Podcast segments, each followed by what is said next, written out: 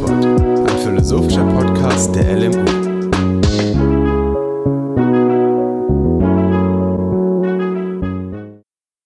Hallo und herzlich willkommen zu einer neuen Folge von FIPOD.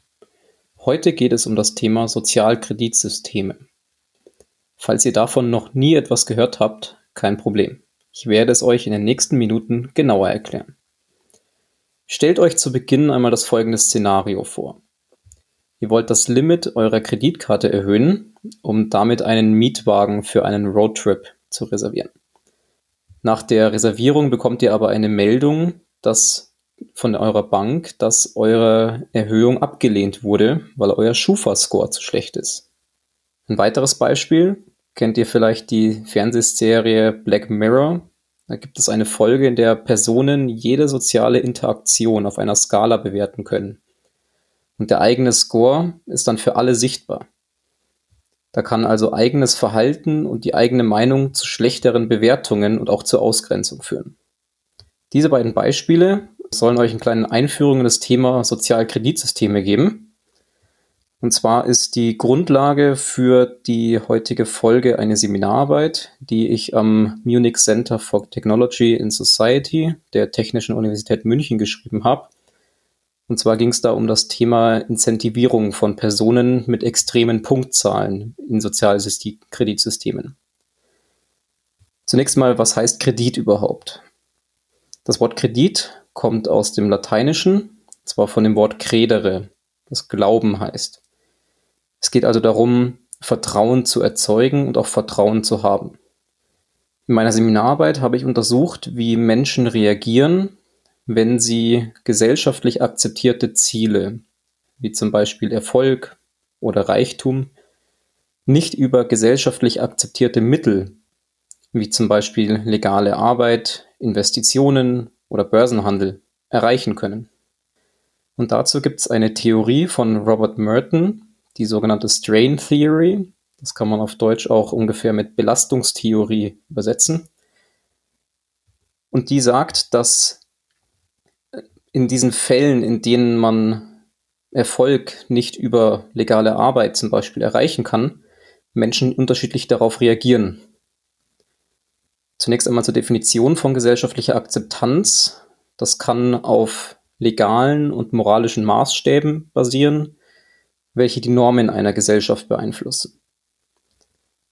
Wenn jetzt also jemand in eine Situation kommt, in der man merkt, dass man nicht erfolgreich werden kann, selbst wenn man hart arbeitet, wird rationales Verhalten oft durch emotionales Verhalten ersetzt.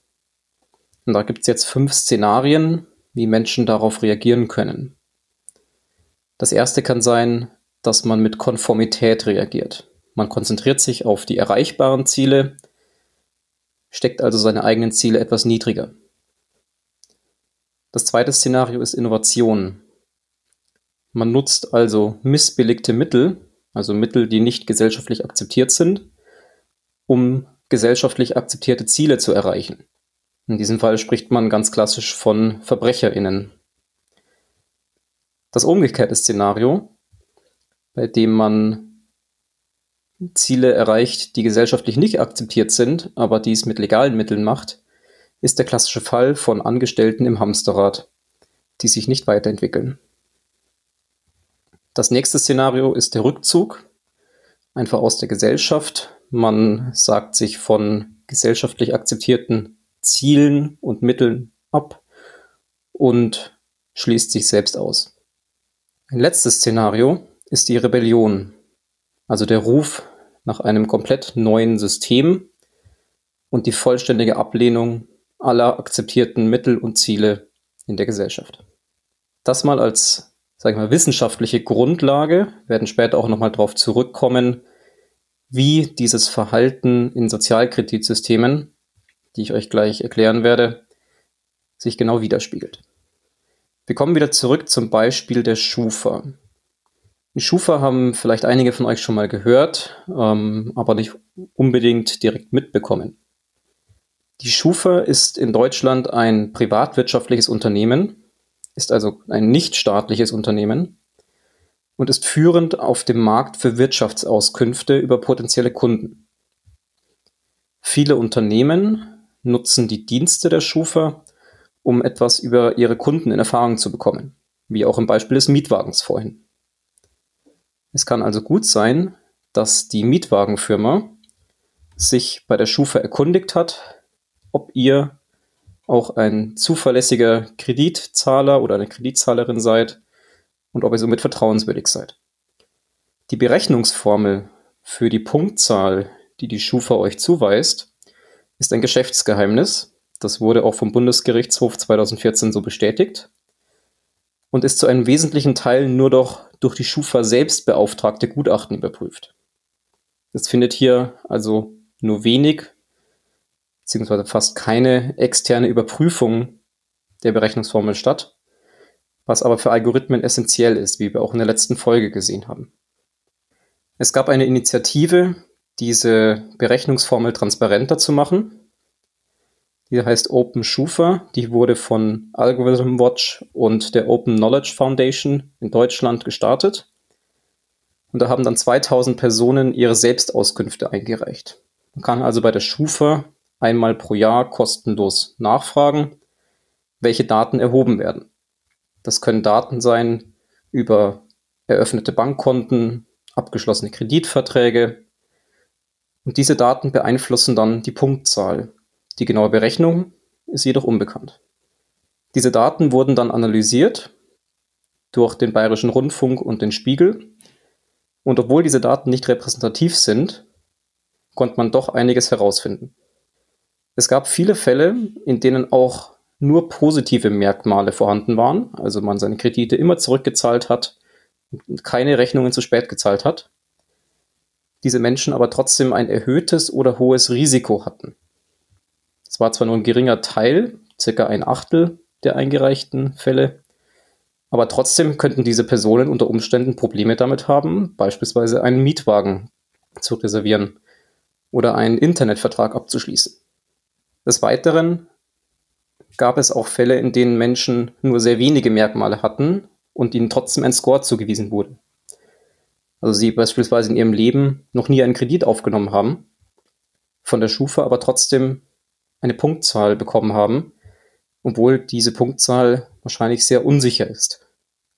Auch dürfen das Alter und das Geschlecht einer Person den Score beeinflussen solange es statistisch nachweisbare Unterschiede gibt. Und hier bei Wirtschaftsauskunfteien wie der Schufa gilt auch das allgemeine Gleichbehandlungsgesetz nicht, welches eben genau VerbraucherInnen vor Benachteiligung aufgrund von Alter und Geschlecht schützen soll. Dieses System der Schufa ist in vielen Ländern verbreitet, vor allem, wie eingangs gesagt, um Unternehmen die Entscheidung zu vereinfachen, mit wem sie einen Vertrag abschließen sollen und ihnen das Risiko zu verringern. Aus Unternehmenssicht auf jeden Fall sinnvoll, um dort das Risiko zu verringern, dass die Kunden nicht zahlen können und die Unternehmen somit auf ihrem Geld sitzen bleiben. Aus Kundensicht ist das vor allem sehr intransparent. Und deswegen gibt es auch, wie die Initiative Open Schufa, zahlreiche Rufe danach, die Berechnungsformeln öffentlich zu machen. Wenn man jetzt dieses Beispiel eines Kreditsystems nimmt und das Ganze weiter ausweitet, also nicht nur auf Zahlungsdaten von Krediten, von Rechnungen geht, sondern Menschen anhand noch weiterer Daten bewertet.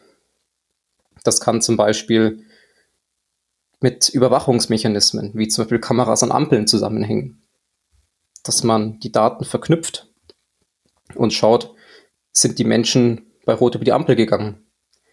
Wie haben sie sich im Straßenverkehr verhalten oder in öffentlichen Verkehrsmitteln? Das kann so weit gehen, dass überwacht werden kann, wer Müll weggeschmissen hat und nicht in den Mülleimer. Und wenn man jetzt alle diese Daten über einen Menschen zusammenfasst, um auf dieser Basis eine Entscheidung zu treffen, zum Beispiel, ob diese Person reisen darf, ob sie fliegen darf, ob sie das Land verlassen darf, dann spricht man von Sozialkreditsystemen. Solche Sozialkreditsysteme gibt es in einigen Zügen in mehreren Ländern, in dem Sinne, dass verschiedene Datenquellen zusammengefasst wurden, wo es nicht nur um Rückzahlung von Krediten oder der Finanzbonität geht, Es gab beispielsweise in den Niederlanden, beziehungsweise gibt es dort immer noch, ein Projekt, das Steuerdaten, Daten der Einwanderungsbehörde und weitere Quellen zusammenfasst, um Sozialbetrug aufzudecken. Ebenso ist es in einer schwedischen Stadt so, dass Anträge auf soziale Unterstützung auch geprüft werden, wobei verschiedene Datenquellen herangezogen werden, anhand derer dann die Entscheidung getroffen wird, ob diese Anträge berechtigt sind. In Ruanda wurde 2004 ein Citizen Scoring System eingeführt. Da wurden alle BewohnerInnen in sechs Kategorien eingeteilt. Und je nach Kategorie, diese Kategorie hat sich ungefähr am Wohlstand orientiert, wurde dann die Vergabe von Sozialleistungen oder Stipendien geregelt. Und Menschen, die in der höchsten Kategorie eingeteilt waren, hatten an sich keine Chance, ein Stipendium zu bekommen. Das wurde auch erst vor relativ kurzer Zeit wieder aufgehoben. In China beispielsweise gibt es das sogenannte Dang An. Das ist eine Akte, welche während der Schulzeit in Vorläufern auch bereits während der Geburt, nach der Geburt angelegt wird und sowohl persönliche Informationen als auch Schulzeugnisse, Arbeitszeugnisse und Vorstrafen enthält. Also eine Akte für jede Person. Die chinesische Regierung hat sich auch überlegt, wie sie diese Akte, die oft noch auf Papier geführt wurde, digitalisieren kann. Und in diesem Zusammenhang gab es auch im Jahr 2008 Pläne, das Kreditscoring-System, ähnlich wie die Schufa hier in Deutschland, auch zu erweitern und weitere Aspekte einfließen zu lassen. 2014 wurde dann das Sozialkreditsystem vorgestellt, welches bis zum Jahr 2020 in China implementiert werden sollte. Dieses Sozialkreditsystem soll das Vertrauen in der Gesellschaft erhöhen. Ähnlich wie ein Schufa-Score Unternehmen zeigen soll, wie vertrauenswürdig eine Person in Bezug auf die Rückzahlung von Krediten ist. Vorausgegangen sind in China verschiedene Skandale, beispielsweise über verunreinigte Medikamente oder Milchprodukte für Kinder, sowie verbreitete Korruption und Betrugsfälle in der Ausbildung, also zum Beispiel in der Schulzeit oder Universität, aber auch in der Wirtschaftswelt. Und aus diesem Grund sollte Transparenz über die Verhaltenshistorie von Menschen geschaffen werden, um diesen Skandalen vorzubeugen. Und dabei sollten Daten aus öffentlichen und aus privaten Quellen kombiniert werden. Dabei kann es sich handeln um Daten aus dem Gesundheitssystem, aus dem Sozialsystem, aus dem Arbeitsmarkt, wie beispielsweise Arbeitszeugnisse, aus der Ausbildung, also Schulzeit und Universitätszeit, aber auch kulturelle Aktivitäten, an denen man teilnimmt, ähm, welchen Beitrag man zum Umweltschutz leistet oder eben auch nicht. Ebenso Beziehungen, die man hatte, also zwischenmenschliche Beziehungen und auch Persönlichkeitsmerkmale. Und das Ziel hierbei soll es sein, die Interaktionen zwischen Menschen oder auch zwischen Unternehmen und Menschen zu vereinfachen und Kosten zu sparen da man sich keine Gedanken mehr machen muss, ob die, das Gegenüber vertrauenswürdig ist.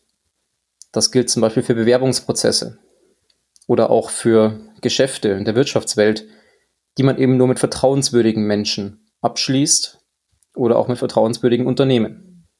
Wie bereits gesagt, ist hier das Hauptinteresse, Vertrauen zu schaffen zwischen allen Mitgliedern der Gesellschaft. Diese Punktzahl, die sich aus den verschiedenen Quellen errechnet, muss nicht unbedingt transparent sein, soll aber für öffentliche und private Organisationen zugänglich sein, damit diese ihre Dienstleistungen an die Punktzahl einer Person anpassen können. Und die Folgen eines zu niedrigen Punktstands, Punktestands, wenn man beispielsweise zu oft seinen Müll neben die Mülltonne geworfen hat oder erwischt wurde, wie man über die rote Ampel gelaufen ist, kann sein, dass das Internet limitiert wird also entweder in der Geschwindigkeit oder komplett. Es kann zu Reisebeschränkungen führen und das gilt sowohl innerhalb des Landes als auch Reisen ins Ausland. Es kann dazu führen, dass man nicht mehr Flugzeuge betreten darf oder anstatt Schnellzügen langsamere Regionalzüge nehmen muss. Ebenso kann das gelten für Bewerbungen für Arbeitsstellen oder für Wohnungen. Weiterhin kann sich das auf ein Verbot an Aktienmärkten zu investieren auswirken oder auch ein Mitglied der kommunistischen Partei zu werden. Alle diese Verbote und Bestrafungen können also dazu führen, dass man aus der Gesellschaft ausgeschlossen wird. Ohne Internetzugang, ohne die Möglichkeit zu verreisen, wird man faktisch aus der Gesellschaft ausgeschlossen. Diese Pläne wurden, wie gesagt, 2014 veröffentlicht und sollten bis 2020 implementiert sein, und zwar im ganzen Land. Es kam dann in der Zwischenzeit zu verschiedenen Modellversuchen, in denen dieses Sozialkreditsystem zunächst auf freiwilliger Basis und auf rein belohnender Basis, also es gab nur positive Punkte, mit denen man sich beispielsweise Rabatte für Mietwägen ähm, oder die Kaution für einen Mietwagen sparen konnte, in verschiedenen Städten in China geprobt. Es gab dort aber einige Probleme, die aufgetreten sind, wie man sich wahrscheinlich denken kann, auch Widerstand aus der Gesellschaft. Und deswegen ist es heute noch nicht so, dass es ein flächendeckendes Sozialkreditsystem in China gibt. Es gibt aber Teile dieses Systems an vielen Stellen. Ein Beispiel ist der Civility Score, der in Suzhou, einer Mehrmillionenstadt in China, im September des vergangenen Jahres 2020 eingeführt wurde. Das Ganze war in eine App implementiert, die ursprünglich gegen Covid gedacht war. Dort gibt es eine Covid-Ampel, die ähnlich wie die Corona-Warn-App in Deutschland das individuelle Risiko anzeigt. Diese Covid-App in Suzhou stellt jedoch auch die Basis für die Erlaubnis dar, ob man reisen darf. Je nachdem, welche Farbe diese Ampel anzeigt, darf man auch bestimmte öffentliche Plätze nicht betreten. Und auf Basis dieser App wurden, wurde ein weiteres Punktesystem eingeführt, welches sich auf das Verhalten im Straßenverkehr, dass man zum Beispiel über Überwachungskameras und Gesichtserkennung tracken kann oder auch, ob man Freiwilligenarbeit geleistet hat. Dieses zusätzliche System wurde bereits nach drei Tagen wieder eingestellt, da es breiten Widerstand in der Öffentlichkeit gab. Es wurde beispielsweise berichtet, dass, obwohl diese App freiwillig ist und auch die Nutzung dieser App freiwillig ist, es trotzdem zu einem Zwang kam, weil beispielsweise die eigenen Kinder nicht im Kindergarten abgeholt werden durften, ohne dass man diese App gezeigt hat. Außerdem wurde berichtet, dass die Klassifizierung aufgrund Standards passiert ist, die unquantifizierbar sind, denen man also keinen Wert zuweisen kann. Und außerdem wurde der Eingriff des Staats in private und moralische Bereiche bemängelt. Wie man hier sieht, sind diese Sozialkreditsysteme selbst wenn sie in Teilen eingesetzt werden, nicht so weit durchdacht, dass sie sinnvoll genutzt werden können. An sich ist ja Vertrauen ein wichtiger Teil einer jeden Gesellschaft.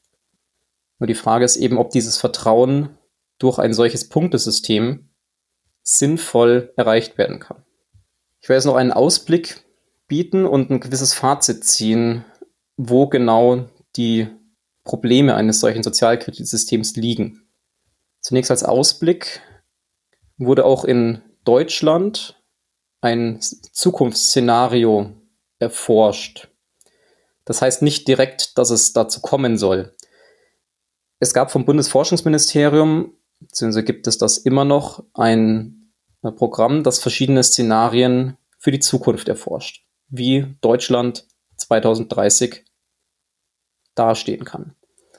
Und da gab es auch ein Szenario, in dem durchdacht wurde, was passiert, wenn ein Sozialkreditsystem nach dem Vorbild Chinas in Deutschland eingesetzt wird. Dabei sollte die Punktevergabe nicht durch den Staat passieren, sondern durch VermieterInnen oder Vorgesetzte. Als Ziel soll auch hier wieder eine transparente und unternehmensübergreifende Bewertungsgrundlage geschaffen werden, um im Auswahlprozess von BewerberInnen, MieterInnen oder VertragspartnerInnen Zeit zu sparen und damit auch Kosten. Dieses Szenario kann man sich auch nachlesen, welche Gedanken dort reingeflossen sind. Ich möchte nochmal betonen, das ist nur ein Szenario, das erforscht wird und nicht, wie es auch oft in Medien dargestellt wurde, ein Plan der deutschen Regierung. Ein weiterer Aspekt ist die neue KI-Verordnung der EU-Kommission.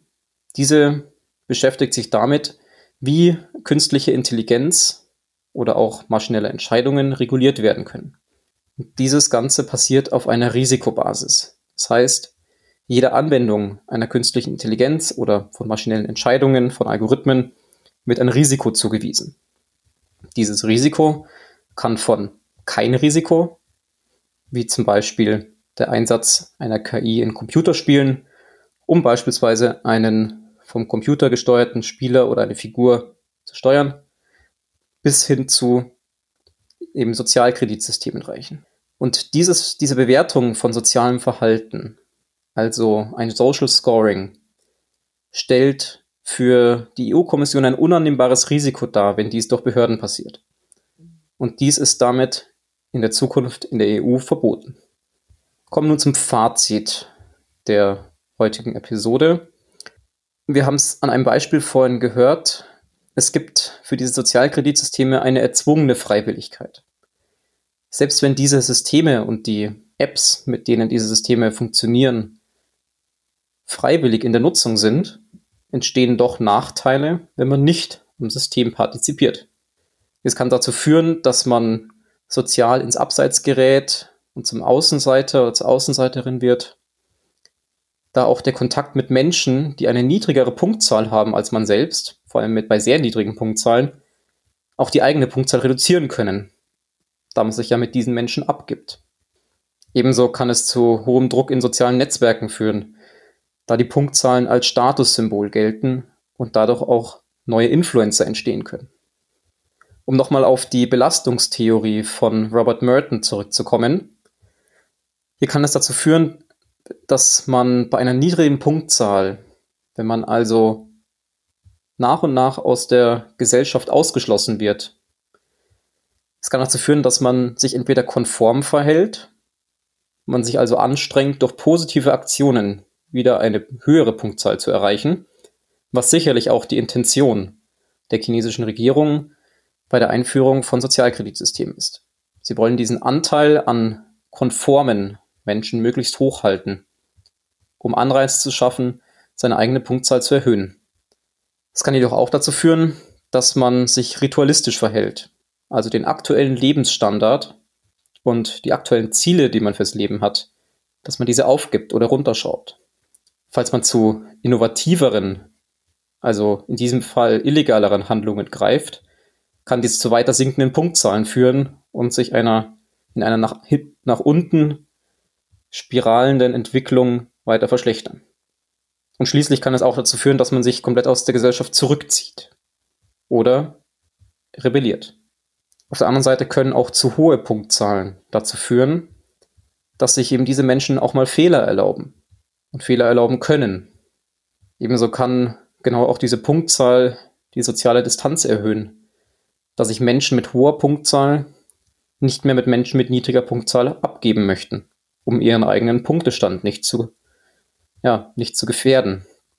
Neben dieser erzwungenen Freiwilligkeit kann diese Punktzahl und dieser Score auch in dem Sinne nutzlos sein, dass er aus zu vielen Quellen gespeist wird.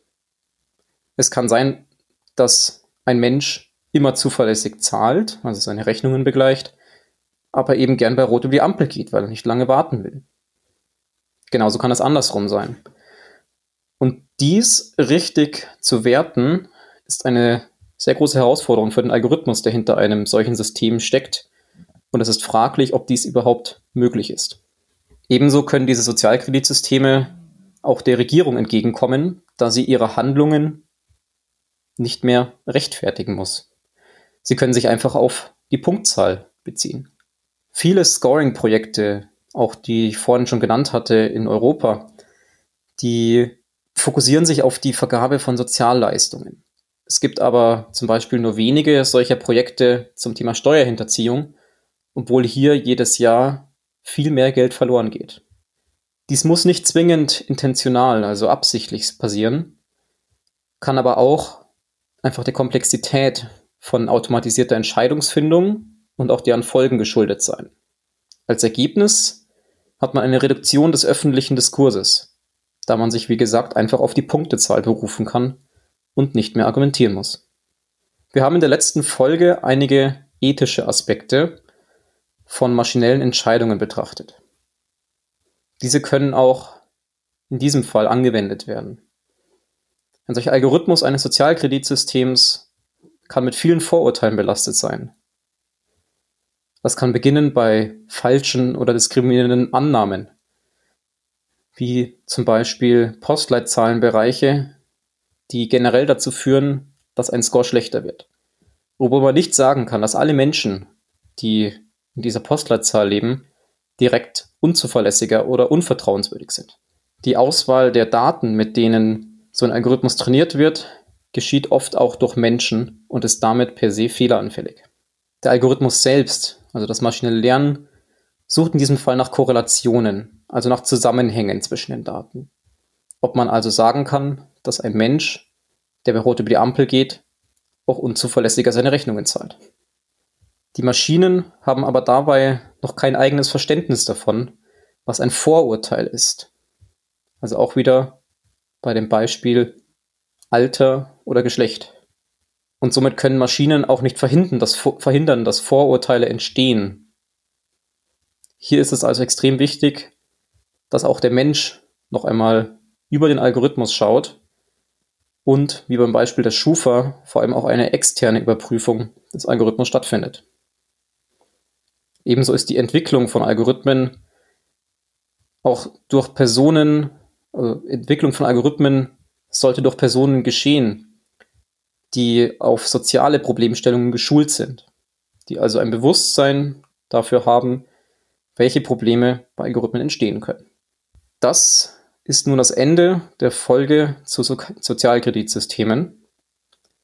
Ich hoffe, ich konnte euch einen kleinen Einblick darin geben, in welcher Form Kreditsysteme und Sozialkreditsysteme heute schon existieren oder geplant sind. Und ich hoffe auch, dass ich euch darüber sensibilisieren konnte, welche Probleme diese Systeme haben und was sie auslösen können. Falls ihr Fragen zu dem Thema habt, kontaktiert uns gerne. Wir freuen uns auf eure Fragen und Anmerkungen und bis zur nächsten Folge.